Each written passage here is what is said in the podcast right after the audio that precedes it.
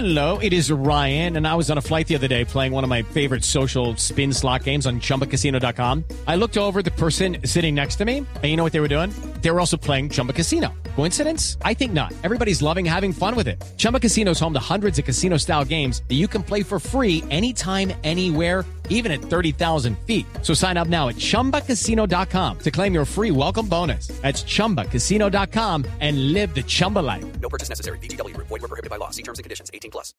El escenario ideal es que se pudiese garantizar la libertad de expresión plena en redes sociales, que todos pudiésemos decir lo que pensamos. Obviamente, pero hay unas limitaciones. La limitación es el derecho al buen nombre. Sí, por los ejemplo. otros derechos, claro. Es que hay una relación dialéctica entre unos y otros. Tienen que tenerse en cuenta. Y eso que dicen los abogados es una colisión, un choque de derechos, es lo que va a analizar la Corte Constitucional en su audiencia, una audiencia especial, una audiencia extraordinaria. La presidenta de la Corte Constitucional es la magistrada Gloria Estela Ortiz, que nos acompaña esta mañana. Doctora Ortiz, buenos días. Buenos días, Néstor. ¿Cómo está? Muy bien, ¿ustedes cómo están? Bien, doctora Ortiz, viendo aquí todos los días la cadena de insultos, de escándalos que hay en redes sociales, renuncia fulanito de tal, un funcionario público, agredión, agresiones, insultos y por el otro lado se presenta como un derecho la libertad de expresión. ¿Qué es lo que va a analizar, doctora Ortiz, magistrada de la Corte Constitucional? Gracias, Néstor. Buenos días a todos los oyentes, a todos en la mesa. Precisamente la Corte Constitucional tiene bajo su conocimiento tres acciones de tutela que se acumularon en donde la atención de los derechos de las sociedades modernas empiezan a ser pues aspectos que definitivamente inciden en los derechos de la generalidad. Eh, evidentemente la sociedad ha cambiado, las nuevas tecnologías, las nuevas preocupaciones, eh, las nuevas formas de ser de los seres humanos empiezan a generar nuevos debates constitucionales. La Corte convocó una audiencia porque empezó a, a darse cuenta que estas tensiones entre el derecho a la libertad de expresión, el derecho al buen nombre, a la imagen, a la intimidad, pero también incluso muchos alegan el derecho a informarse sobre una persona, empiezan a, presentar problemas y tensiones que los jueces constitucionales todo el tiempo deben resolver. Precisamente para pensar este tema en ámbito nacional, para que entremos toda la sociedad a analizar qué está pasando con nuestras formas de expresión, eh, las soluciones deben estar siempre en el derecho penal, eh, cómo responder y cómo reaccionar a estas nuevas formas de expresión son pues los objetos, eh, los, los temas que serán objeto de la audiencia pública y después de la decisión de la Corte Constitucional. Sí. Doctor Ortiz, oigo a muchos abogados decir y repetir una y otra vez que lo que pasa fuera de las redes sociales se aplica también en las redes sociales. Es decir, la injuria y la calumnia que operan por fuera de Twitter y por fuera, fuera de Facebook, pues cuando llegan a Twitter y a Facebook operan de la siguiente manera. ¿Con eso se zanja, con esa explicación se zanjaría el debate?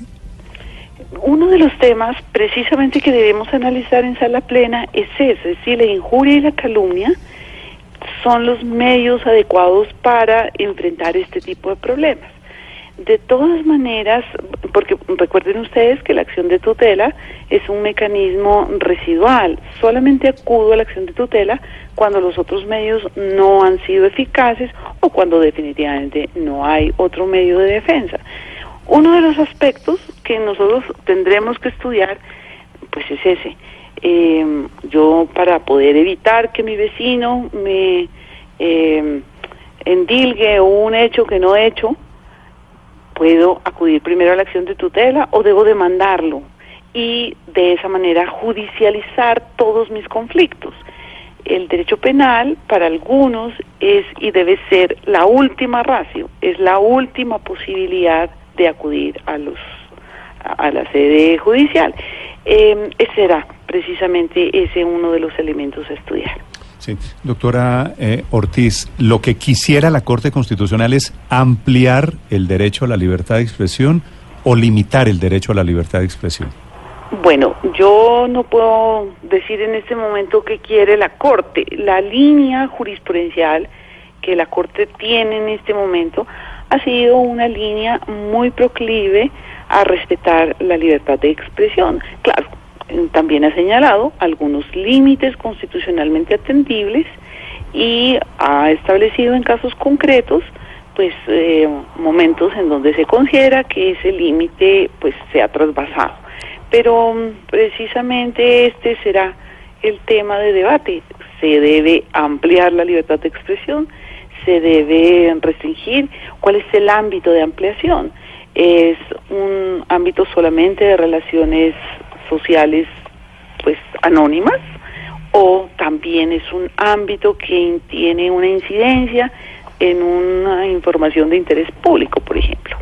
Magistrado Ortiz, eh, pero si, si pudiéramos ser un poco más concretos en casos, por ejemplo, hoy cómo funciona, si hoy alguien eh, dice una calumnia en mi contra en las redes sociales, yo puedo acudir a la Corte Constitucional o pues al juez del caso con una tutela y ellos me protegen mi derecho al buen nombre eh, si logro demostrar que estaban mintiendo. Hoy está funcionando como tú lo dices, pero obviamente hay algunos jueces en donde mm, dicen no, la acción de tutela no es el medio para que usted vaya a proteger su derecho porque ahí tiene el proceso penal. Hay otros jueces eh, que dicen no, el proceso penal no es la forma de garantizar la libertad de expresión. La línea que actualmente tiene la Corte Constitucional en tutelas eh, las de revisión es este eh, posiblemente el primero, el segundo de los casos que tiene o que ocupará a la plena de la Corte. Eh, la línea de las acciones de tutela es que la acción de tutela es un mecanismo eficaz para proteger el derecho. Entonces, eh, en conclusión, si una persona puede acudir a la acción de tutela, mm, deberá demostrar y, y, pues explicar por qué no ha acudido a otro medio, como por mm. ejemplo el proceso penal. Eh, eso dependerá también de su pretensión, porque en el proceso Doctora penal... Gloria, hoy hoy, como están las cosas, el derecho, la legislación en Colombia se quedó corta ante la realidad de las redes sociales? Sí, indudablemente este no es un tema que la solución se encuentre en uno o dos eh, normas, artículos, decretos. No, la solución la estamos dando los jueces. Este es uno de los típicos casos en donde los jueces tienen que resolver sus problemas, eh, sus problemas jurídicos, sin definitivamente norma eh, legal expresa que le diga cuál es el resultado. Sí. Luego de la audiencia magistrada, ¿podría llegarse a la conclusión por parte de la Corte que los límites en las redes sociales pueden ser más laxos o menos rigurosos que los que están en el Código Penal frente a injuria, calumnia? ¿Cómo se manejan los derechos hablando de redes sociales? Eh, en teoría, se puede pensar que son similares y que podrían actuarse de manera similar en materia penal, pero usted nos dice que lo que van a hacer es justamente definir cuáles son los linderos. Sí, porque mm, hoy tenemos en vía judicial, en vía penal, tenemos muchos más casos y más debate alrededor de los medios masivos de comunicación. Entonces ustedes oyen y pues lo saben frecuentemente, pues el, personaje público, incluso personaje privado que se dirige en vía de denuncia penal y por eso se inicia un proceso penal contra periodistas, contra comunicadores que manejan una información masiva.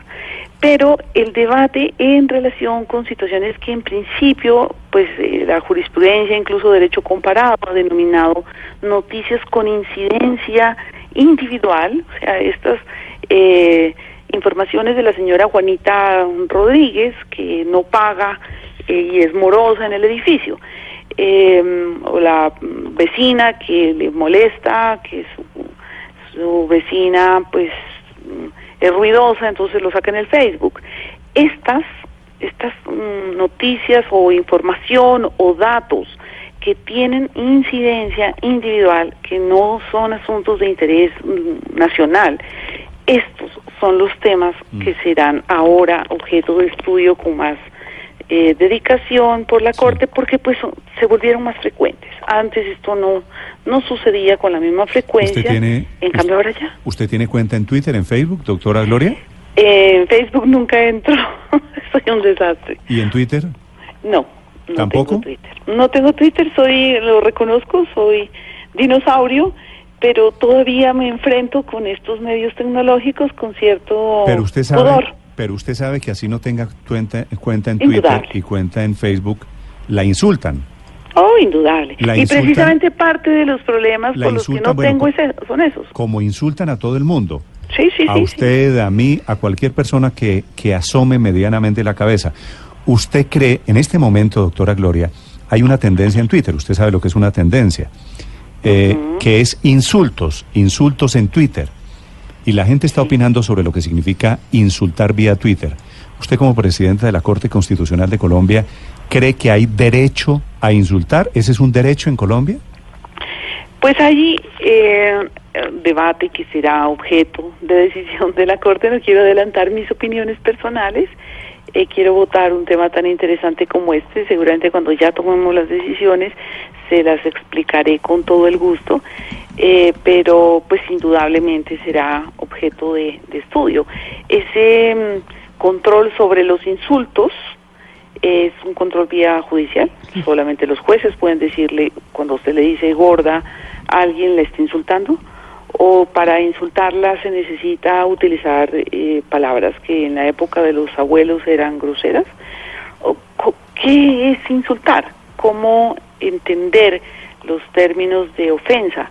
Pues obviamente serán temas de debate que nosotros los jueces, debo confesarlo, tenemos la gran ventaja que lo resolvemos sobre casos concretos. Nosotros estudiamos el caso de la señora que le dijo a la vecina eh, mafiosa, ratera, eh, y sobre eso nos pronunciaremos.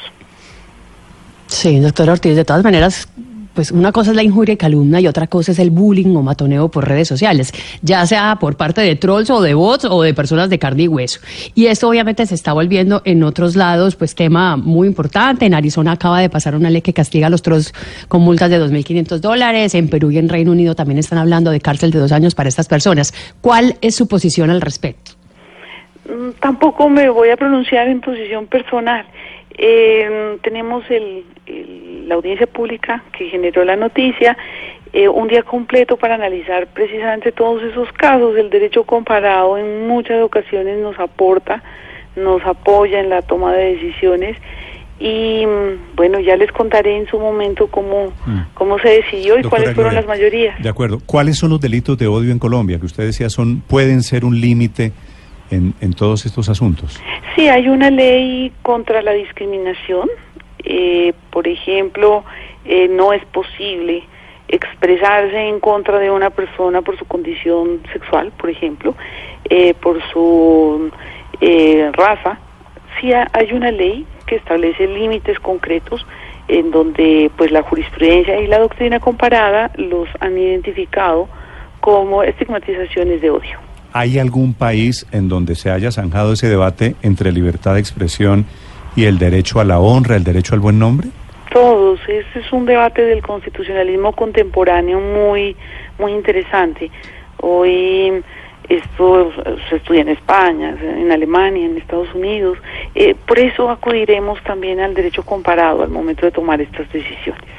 Eh, doctora Ortiz, eh, usted nos ha dicho que pues van a estudiar más bien el tema eh, muy en las personas, muy en la relación entre las personas, pero hay casos que están generando problemas eh, y son las mentiras que no ofenden a nadie en particular, pero que tratan de direccionar la opinión pública hacia un sentido, o la manipulación en las campañas políticas, que la gente pone trinos o Twitter que no que son mentiras o fotografías que son mentiras sobre un hecho que pasó.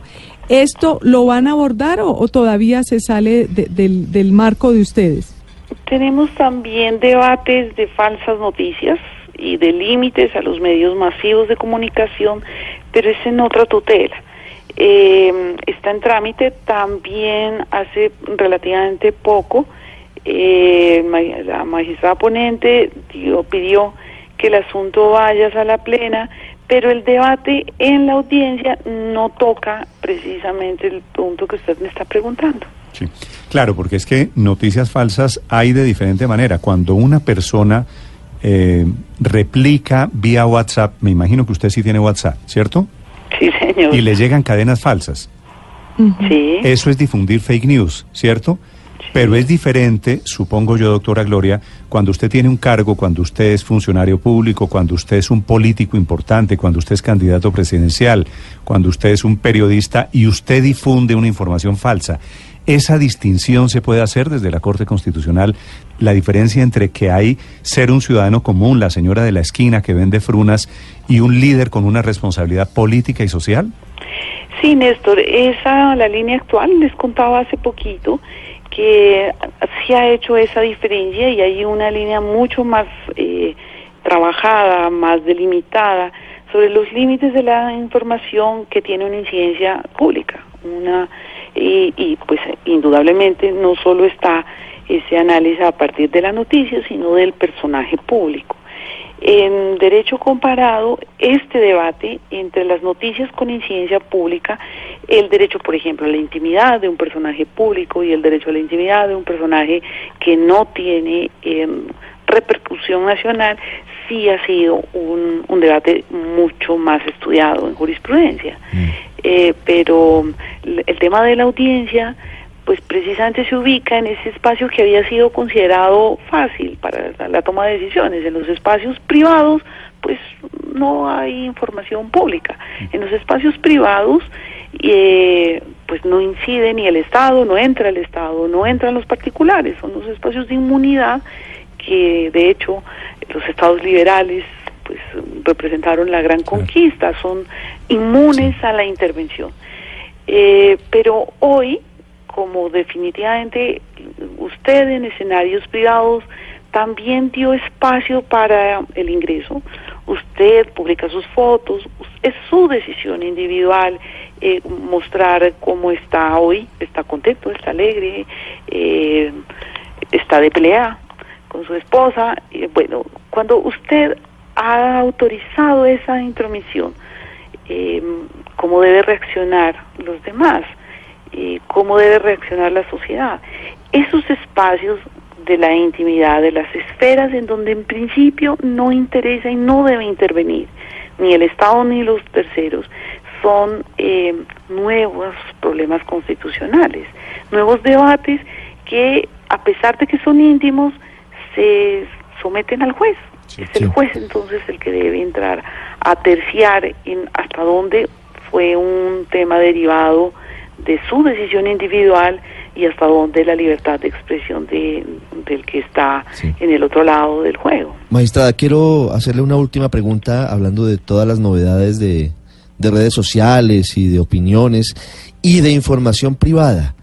Y hay un debate muy interesante porque cuando usted eh, se inscribe en una red social, en Facebook por ejemplo, abre una cuenta, usted entrega una información privada, de manera voluntaria, claro pero luego esa información puede ser mal utilizada o utilizada sin permiso por esas empresas, por Facebook y por Google, por ejemplo, muchas otras también lo hacen. ¿Eso se va a estudiar en la audiencia y se va a estudiar de fondo por la Corte, la entrega de información por parte de empresas tecnológicas? En estas tres tutelas que están acumuladas para la, la audiencia, no. Seguramente vendrán otras. Vendrán otras tutelas en donde debemos tocar este tema. Pero en esta audiencia no, no es el tema de debate. Entiendo, seguramente volveremos a hablar del tema. Es la magistrada Gloria Estela Ortiz, presidenta de la Corte Constitucional de Colombia. Doctora Gloria, gracias por acompañarnos esta mañana. A ustedes, buen día.